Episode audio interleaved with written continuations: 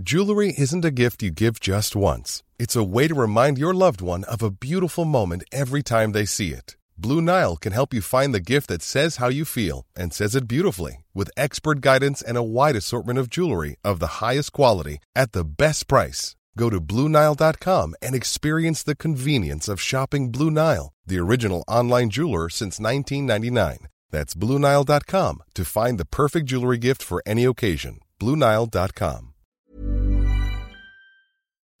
Olá, amigos e amigas do Saber. Neste episódio de hoje, vamos responder a pergunta: por que ler os clássicos da filosofia? Bom, uma resposta seria que os clássicos devem ser lidos, pois isso é melhor do que não os ler. Pelo menos essa é uma das respostas de Ítalo Calvino à pergunta em sua obra Por que ler os clássicos? Agora, quando nós falamos sobre os clássicos da filosofia, para ser mais específico, no entanto, a questão apresenta outras nuances. Porque se filosofar significa pensar por conta própria, seu objetivo da filosofia é nos tornar pensadores independentes. Por que então nos ocupar tanto com textos que foram escritos, por exemplo, há 2500 anos atrás? Não empregaríamos melhor o nosso tempo se, ao invés de lermos milhares de páginas de textos empoeirados de séculos atrás, estivéssemos escrevendo sobre os problemas de nossa própria época? Então, nós vamos tentar responder essa questão neste episódio, por que é importante ler os clássicos da filosofia. Então, vamos lá, acompanhe.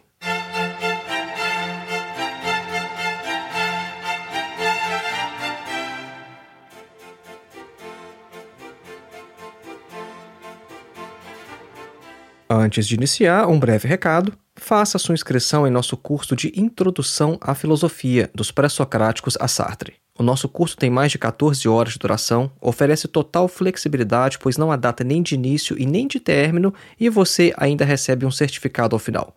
Uma vez inscrito neste curso, você tem acesso vitalício a todo o conteúdo. O nosso objetivo com o nosso curso de Introdução à Filosofia é colocar você em contato direto com alguns dos principais textos de toda a história da filosofia. Então, ao invés de você ler comentadores ou literatura secundária falando sobre os filósofos, os nossos vídeos vão te preparar para que você leia diretamente textos de Platão, Aristóteles, Sêneca, Marco Aurélio, Santo Agostinho, Tomás de Aquino, René Descartes, Immanuel Kant, Hegel, Karl Marx, Nietzsche, Jean-Paul Sartre, etc. Para mais informações, acesse o link que está na descrição deste episódio, ou então o link que você pode encontrar em nosso site, que é www.filosofiaepsicanalise.org. E o nosso segundo e último recado é sobre o meu mais novo curso A Filosofia de Karl Marx, uma introdução. Este curso tem mais de oito horas de duração falando apenas sobre Karl Marx. E aqui também o acesso ao conteúdo é vitalício. Comprar este curso é como comprar um livro. Você jamais perderá acesso a todo o conteúdo. Para mais informações sobre este curso, acesse o link que também está na descrição deste episódio, ou então o link que você encontra em nosso site mais uma vez, www.filosofiaepsicanalise.org. Voltemos então ao nosso tema: por que ler os clássicos da filosofia? Nós nos colocamos a seguinte pergunta no início deste episódio: se filosofar é pensar por conta própria, então por que ficar lendo textos dos outros? Por que ler as reflexões de outros pensadores, de outros filósofos? Bom, dizer que filosofar é pensar por conta própria revela apenas parte da história. Filosofar significa, de fato, pensar por si mesmo, mas só na aparência a filosofia é um empreendimento solitário. E aqui eu gosto de citar uma reflexão do Louis Althusser em sua obra How to be a Marxist in Philosophy, ou Como ser um marxista na filosofia, que ele diz o seguinte, olha, a filosofia só pode acontecer em diálogo com os outros. E eu gosto de completar observando o seguinte: tal interação, tal diálogo com os outros se dá não apenas em nosso próprio tempo e com nossos contemporâneos, mas também com o passado. A única maneira, no entanto, de entrar em contato com o passado e aprender com as melhores mentes que já passaram por este mundo é através da leitura de seus textos. Não há atalhos aqui. Por mais desesperador que o volume de leituras exigido pelo fazer filosófico possa parecer, estudar filosofia requer o confronto com dezenas, centenas de obras ao longo dos anos. A formação de um filósofo nunca acaba, sendo preciso encontrar um balanço entre a leitura do passado, o diálogo com o presente e a escrita para o futuro. Destacar de maneira unilateral este segundo aspecto, buscando originalidade a todo custo, sem levar em consideração a história da filosofia, traz pelo menos dois riscos graves. O primeiro risco, reinventar a roda, e o segundo risco, tratar as discussões de maneira superficial. E neste episódio nós vamos abordar então esses dois riscos, e eles são, na verdade, riscos que devem ser evitados e que vão mostrar por isso a importância de se ler filosofia, ler os clássicos da filosofia. Vamos falar inicialmente sobre reinventar a roda. Eu acho pouco provável que alguém consiga, por exemplo, recriar toda a filosofia crítica de Immanuel Kant por esforço próprio, isso é, isolado em um quarto, por exemplo, por 30 anos a fio. Você já pensou se seria possível se o indivíduo pensasse o seguinte: olha, eu não vou ler Immanuel Kant, eu vou sentar aqui nesse quarto e vou ficar estudando, e eu sozinho, por conta própria, vou fazer tudo o que o Kant fez de maneira isolada, sem entrar em contato com outros filósofos, vai brotar tudo da minha cabeça. Eu acho que isso jamais seria possível. Essas empreitadas solitárias, essas tentativas de se reconstruir um determinado sistema de pensamento, ou mesmo o próprio mundo social de maneira isolada, solitária, isso era chamado por Karl Marx de Robinsonadas. Com isso, Marx estava se referindo à história do Robinson Crusoe, né? por isso esse nome Robinsonadas de Robinson Crusoe. É, Robinson Crusoe é aquele romance homônimo do Daniel Defoe. Então vejam, o indivíduo que realmente quer pensar sozinho, de maneira original, ele deveria, antes de tudo, ir para uma ilha deserta sem acesso a nenhuma literatura. Aí sim, o que ele produzisse ali, isolado, isso sim seria produto de sua própria cabeça. Agora, o que acontece na maioria das vezes é que o indivíduo apenas não se lembra de onde tirou as supostas ideias brilhantes que ele considera suas. É como afirmou Dostoiévski em seu romance O Idiota. Essa citação do Dostoiévski é bem interessante. É, é o seguinte, abre aspas. Basta a certos indivíduos assimilar uma ideia expressa por outrem ou ler qualquer página solta para imediatamente acreditarem que essa é a sua opinião pessoal espontaneamente brotada de seu cérebro. Fecha aspas. Então, o que acontece na maioria das vezes é isso. O indivíduo acha que é muito original, que está tendo ideias próprias, mas na verdade ele apenas não se lembra de onde tirou essas ideias. Veja bem, a filosofia é um diálogo, um movimento constante. Quando vamos tratar filosoficamente de determinado assunto, estamos entrando em uma discussão que já está em andamento. Ilustremos isso da seguinte forma: imagine um indivíduo chamado João entrando em uma sala na qual uma discussão qualquer está acontecendo. Né? Faça esse exercício de pensamento. João entrou numa sala e nessa sala já tinha alguns indivíduos conversando sobre alguma coisa. Então o João simplesmente interrompe a conversa para apresentar a sua própria opinião sobre o tema, sem tentar se inteirar do que as pessoas já estavam falando sobre este mesmo assunto por horas a fio antes de sua chegada. Como então que nós podemos avaliar essa atitude de João? O que nós esperaríamos de um indivíduo sensato em tal situação? Bom, esse João do nosso exemplo pode parecer individualista, desrespeitoso ou então mesmo arrogante. O seu comportamento não faz sentido algum. Mas, vejam só, é exatamente isso o que faz um indivíduo que tenta dar opiniões em filosofia sem conhecer a tradição Entendida aqui tradição não no sentido de dogma, mas de contribuições já realizadas a determinado tópico, a determinado assunto.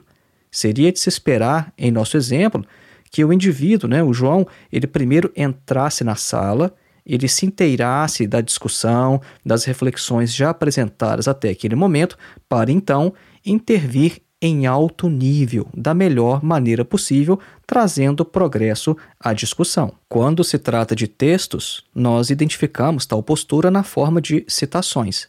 Mencionar autores significa que nós estamos dialogando com eles, e geralmente com as melhores mentes que já trataram sobre determinados temas. Um trabalho de pesquisa é uma conversa, mas se nós conversarmos com interlocutores desqualificados, este diálogo é prejudicado. Daí a enorme importância de saber escolher bem quem são nossos parceiros na busca pela verdade. René Descartes, um dos principais filósofos da subjetividade, também ressaltou a importância de se dialogar com a tradição. Em sua obra Discurso do Método, Descartes afirma o seguinte: abre aspas, a leitura de todos os bons livros é igual a uma conversação com as pessoas mais qualificadas dos séculos passados, que foram seus autores, e até uma conversação premeditada, na qual eles nos revelam tão somente os melhores de seus pensamentos. Fecha aspas. Interessante notar que tal observação vem justamente de um filósofo caracterizado geralmente como um pensador solitário, isolado em uma sala e diante de uma lareira. Então preste bem atenção nessa citação do Descartes. Né? A leitura de todos os bons livros é igual a uma conversação com as pessoas mais qualificadas dos séculos passados. Né? Quando a gente está lendo Platão, por exemplo, a gente está, de certa forma, dialogando com Platão. Só que Descartes continua. Essa conversa com Platão não é uma conversa qualquer, é uma conversa do cotidiano, como se a gente estivesse ao lado dele. É uma conversa, de certa maneira, premeditada, na qual Platão só nos revela o melhor dos seus pensamentos. Então, a leitura tem um momento mágico, a leitura é algo de fato fascinante. Então, o que nós afirmamos até este momento é o seguinte: nós devemos ler os clássicos da filosofia, pois filosofar é dialogar. A filosofia acontece em diálogo. E é a única maneira de dialogar com o passado, dialogar com as maiores mentes que já trataram sobre determinados assuntos, é através de seus textos. E se nós não fizermos isso, nós vamos acabar caindo no segundo risco que nós mencionamos anteriormente no início desse episódio. O segundo risco é tratar as discussões de maneira superficial. Mas nós vamos falar sobre este segundo risco logo após a nossa clássica pausa musical. Hoje nós vamos ouvir um trecho do Concerto para Orquestra em Dó Maior do compositor Antônio Vivaldi, nascido em 1678 em Veneza, na Itália, e falecido em 1741 em Viena, na Áustria.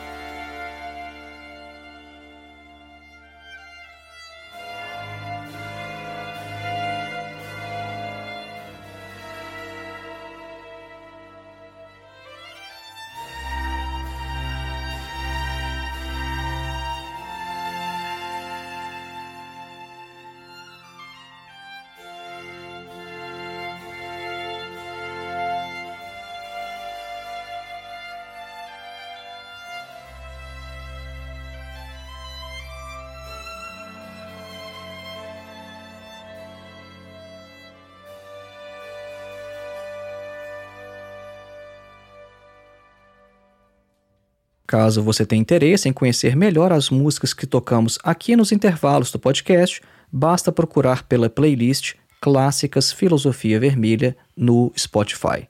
Voltemos então ao nosso tema: Por que ler os clássicos da filosofia? Antes da nossa pausa musical, nós falamos que nós devemos ler os clássicos porque filosofia é diálogo, filosofar significa dialogar, e a única maneira de entrar em contato com as melhores mentes que já trataram sobre determinados temas é através de seus textos. E se nós não fizermos isso, se nós não lermos os principais textos sobre determinados tópicos, nós vamos tratar as discussões de maneira superficial.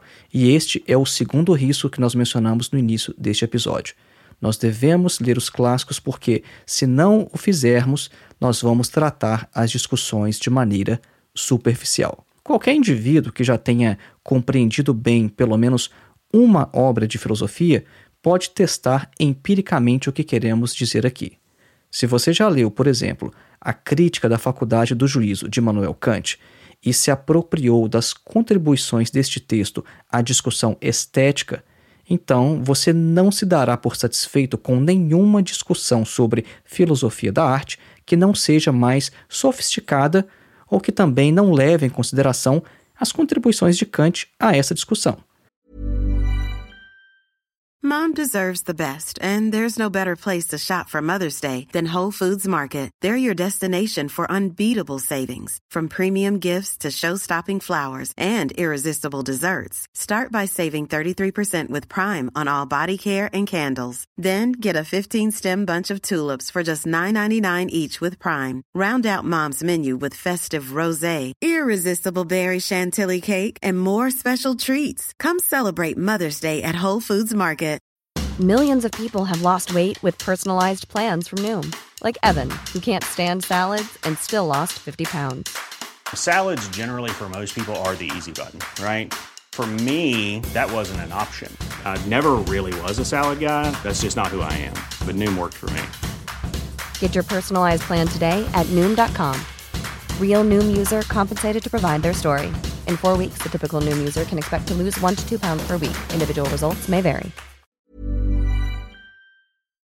Um dos problemas deste critério, no entanto, é que, na maioria das vezes, somente o indivíduo que já conhece algo sobre o tema pode identificar tais opiniões superficiais, ao passo que aquele suposto pensador independente, ignorante daquilo que de melhor já foi dito sobre o tópico, não sabe que ele não sabe. Esse é geralmente o problema. Aqueles indivíduos que acham o seguinte: olha, ah, eu sou um cara independente, eu tenho grandes ideias sobre filosofia da arte e começa a dar sua opinião é, à torta e direito. O problema é que ele não sabe o que ele não sabe. Né? E às vezes o indivíduo que já sabe algo sobre aquele tema, ele vai perceber: poxa, que bobagem esse cara está falando, que discussão vazia, que discussão superficial. E nós poderíamos ainda fornecer vários outros exemplos nesse sentido. Né? A gente mencionou agora sobre Kant e a crítica da faculdade do juízo, a questão estética, mas a gente pode pensar, por exemplo, que é inconcebível uma crítica aos valores morais que não leve em consideração a filosofia de Nietzsche, por exemplo, ou então uma análise da sociedade capitalista que vai deixar de lado, que não vai considerar as contribuições de Karl Marx, por exemplo. De maneira semelhante, uma contribuição à filosofia da linguagem que ignore o trabalho de Ludwig Wittgenstein, ou então uma crítica da religião que não dialogue com o Ludwig Feuerbach, bom, esse, esse tipo de reflexão que vai ignorar tais pensadores, esse tipo de reflexão está provavelmente destinada à insignificância. É por isso que a falta de diálogo com a tradição leva não somente a uma tentativa frustrada de reinventar a roda, como também a um tratamento superficial dos temas. E nós devemos aqui também mencionar outra incompreensão comum relativa ao fazer filosófico, que é confundir verdade com novidade. Leigos às vezes afirmam que determinado filósofo está ultrapassado, aí ele vai apresentar razão ah, ele está ultrapassado porque é do século XIX, por exemplo.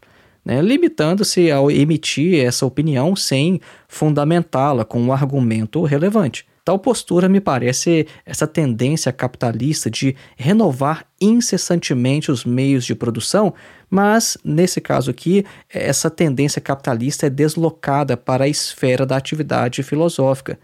Agora, a filosofia não deve jamais parar de questionar, porque isso seria a própria morte da filosofia. A questão, porém, é que esse questionamento deve ser feito em diálogo com a tradição, de modo que a crítica filosófica não pode se submeter aos parâmetros produtivistas característicos da era capitalista. É, como o Nietzsche afirmava, filosofia se faz com calma, ruminando. Nós devemos ter a capacidade de distinguir entre o que é exigência do fazer filosófico e o que é exigência da produção capitalista. Eu gosto muito dessa imagem que o Nietzsche usa, né? Que nós, é, Nietzsche afirma em determinado trecho que nós perdemos uma capacidade, uma característica que as vacas ainda possuem, que é a de ruminar. Né? Porque o que é esse ruminar das vacas, né? É, elas mastigam, elas engolem, depois aquela comida volta para a boca delas, elas mastigam de novo. Esse é o ruminar. E filosofia se faz assim. Filosofia se faz ruminando. A gente mastiga, engole, aquilo volta, a gente mastiga de novo, engole. Filosofia se faz com calma. E com Nietzsche, nós também podemos aprender sobre o valor de se compreender bem a tradição antes de iniciar um projeto de crítica. Através do personagem Zaratustra, em sua obra Assim Falou Zaratustra, o filósofo do martelo considera que o espírito passa por três mutações ou metamorfoses. Primeiro, o espírito se torna camelo, depois se torna leão e, por fim, se torna criança. Essa é uma questão até mesmo autobiográfica, né? como se fossem as três fases do Nietzsche. Então vamos ver o que significa isso, né? essa é, metáfora, essa imagem que o Nietzsche usa. Né? O espírito é camelo, depois leão e depois criança. O camelo representa a primeira fase da humanidade, aquela em que se carrega o peso, o fardo. É quando se tem admiração pelos valores, quando se acredita em ideais e quando se formam os valores morais e culturais. O primeiro procedimento, Nietzsche vai dizer, é venerar, obedecer e aprender. A primeira fase do próprio Nietzsche foi assim. É, o Nietzsche se ocupou inicialmente dos antigos, venerava os clássicos, o pensamento grego e as realizações do passado. Foi quando ele descobriu, por exemplo, os pré-socráticos e especialmente Heráclito. A segunda fase é simbolizada pelo leão. Para alcançar a liberdade, o espírito humano precisa, nessa segunda metamorfose, lutar contra os ideais e as concepções morais de seu tempo. É quando começa a surgir no horizonte a época do espírito livre. Na vida de Nietzsche, essa fase começa com o fim de sua carreira universitária em 1879, com sua vida errante e uma intensa produção intelectual. Ele muda o seu estilo literário e passa a escrever em aforismos e anuncia o colapso de todos os valores. Né? O Nietzsche mesmo dizia o seguinte, abre aspas, eu descrevo o que está por vir e que não pode deixar de vir, o surgimento do niilismo. Fecha aspas. E por último, nós chegamos à terceira fase, a fase da criança. Essa fase representa um novo começo e a superação do niilismo, e a criança diz sim à vida e ao mundo, ao aqui e ao agora. O homem desse novo tempo não tem nenhum Deus e nenhum outro homem acima de si, e ele se torna responsável por si mesmo. Ele é um criador que constantemente se supera. É uma passagem e um declínio ao mesmo tempo, como ele mesmo afirma em Assim Falou Zaratustra, obra que marca a sua própria passagem, né, a própria passagem do Nietzsche para essa terceira fase. Então preste bem atenção nisso. Não se pode pular etapas aqui. Nietzsche nos mostra com essa metáfora não apenas o seu próprio percurso filosófico, mas como o espírito deve proceder a fim de avançar além de sua época. Tentar eliminar qualquer um destes momentos levará à formação não de um filósofo, mas de um semifilósofo.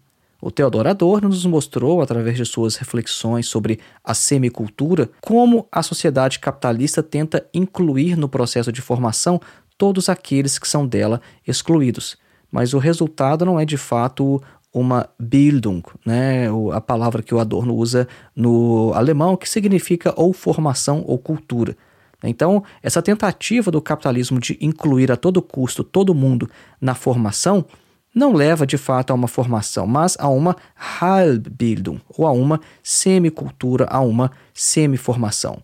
Então, é típico dessa semicultura, por exemplo, destacar de maneira unilateral apenas o lado brilhante da ciência, da arte ou da filosofia, né, como isso é estampado nas revistas de divulgação de cada área. A maioria dos leitores não imagina, por exemplo, quanto trabalho, leitura, pesquisa e até mesmo tédio pode estar por trás da descoberta de um fóssil de dinossauro. Agora, como tais publicações, né, essas revistas que você pode encontrar em qualquer banca de jornal, né, essas publicações só nos mostram os highlights dessas áreas, é quase inevitável a ilusão de que o trabalho de um paleontólogo, por exemplo, é sempre tão interessante quanto no dia de uma descoberta, igual quando a gente vê nos documentários. É, ou então pensar que o trabalho de um filósofo consiste apenas em desenvolver seu próprio sistema de pensamento. Agora, a verdadeira história das grandes descobertas nos mostra algo bem diferente. Quando Immanuel Kant, por exemplo, lançou sua obra-prima, A Crítica da Razão Pura, ele já tinha mais de 50 anos de idade. Então, para não deixar dúvidas, a crítica deve estar presente a todo momento. O exemplo de Kant não foi no sentido de que só devemos começar a pensar por conta própria ou criticar a tradição depois de décadas de dedicação e estudo. Ler a tradição desta maneira seria contrário ao próprio espírito da filosofia. O que nós queremos mostrar é tão somente que, sem um conhecimento sólido da tradição, é grande o risco de que aquilo que consideramos nosso próprio pensamento não seja mais do que reinvenção da roda, ou pelo menos uma discussão superficial de algo já debatido de maneira muito mais profunda anteriormente. Então, resumindo, por que é que nós devemos ler os clássicos da filosofia?